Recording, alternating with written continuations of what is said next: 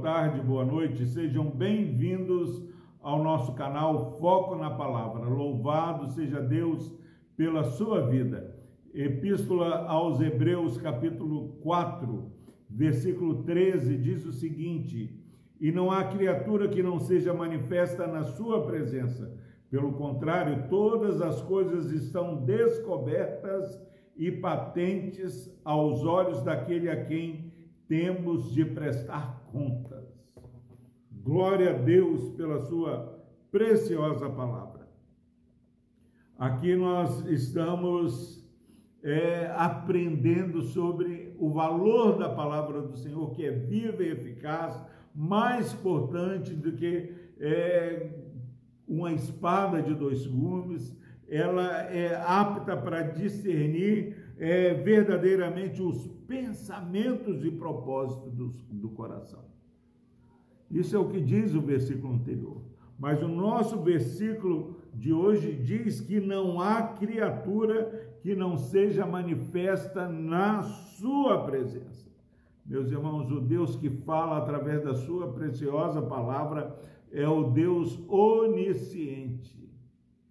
Quantas pessoas convivem conosco e, e convivem numa vida de fingimento, convivem conosco é, armando e articulando enganos, e assim o fazem porque não sabem que vivemos a nossa vida diante dos olhos do Senhor. Não há criatura que não seja manifesta na sua presença. Pelo contrário, todas as coisas estão é, descobertas e patentes aos olhos daquele é, ao qual nós teremos que prestar conta. Como saber é, que a nossa vida está descoberta, está patente aos olhos daquele a quem nós temos que prestar conta. Aqui diz que nós temos que prestar conta. Se eu sei que eu tenho que prestar conta por cada ação, cada pensamento, eu vou acertar a minha vida com Deus. Eu vou parar de querer ter pensamentos vãos. Pensamentos que não nascem no coração de Deus. Que esse versículo faça que você, meu irmão e minha irmã, ouça o Espírito Santo falando que não há criatura que não seja manifesta. Se há na sua vida um espírito de engano, um espírito de rebeldia, um espírito de desobediência, saiba que Deus está vendo. Saiba que Deus sabe. Deus conhece até os nossos pensamentos.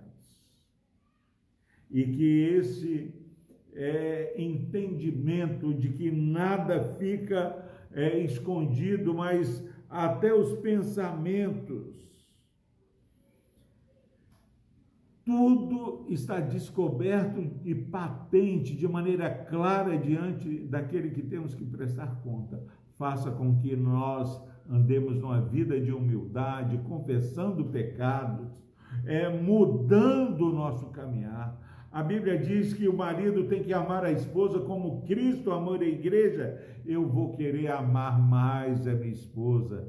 A, Bíblia fala que é, o, o, marido tem que tratar com, com discernimento, viver a vida comum do lar com discernimento.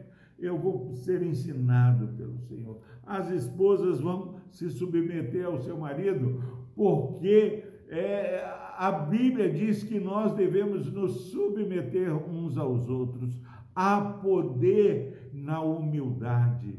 Meu irmão e minha irmã, deixe Deus guiar a sua vida, seja ensinado pelo Senhor, aquele que tudo sabe, tudo vê, é aquele que pode todas as coisas.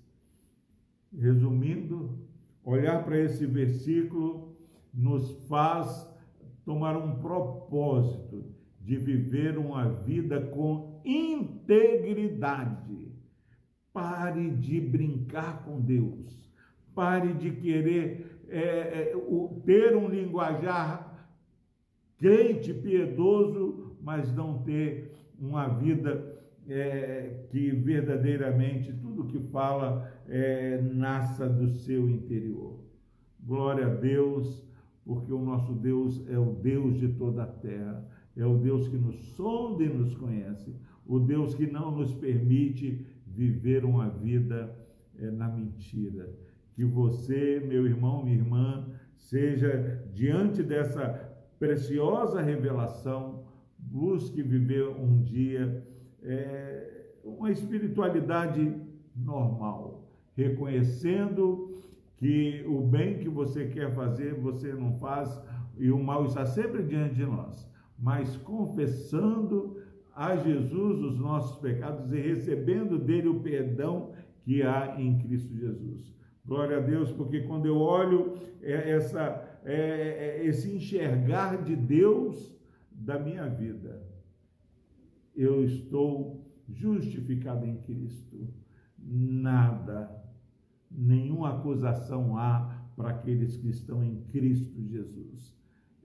Quebrante-se e celebre uma vida debaixo da graça do Senhor.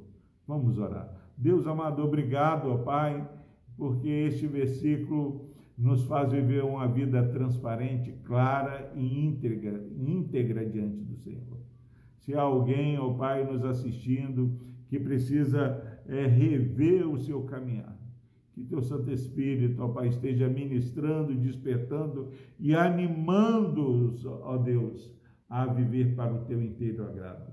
Por Cristo Jesus nós oramos, ó Deus. Amém.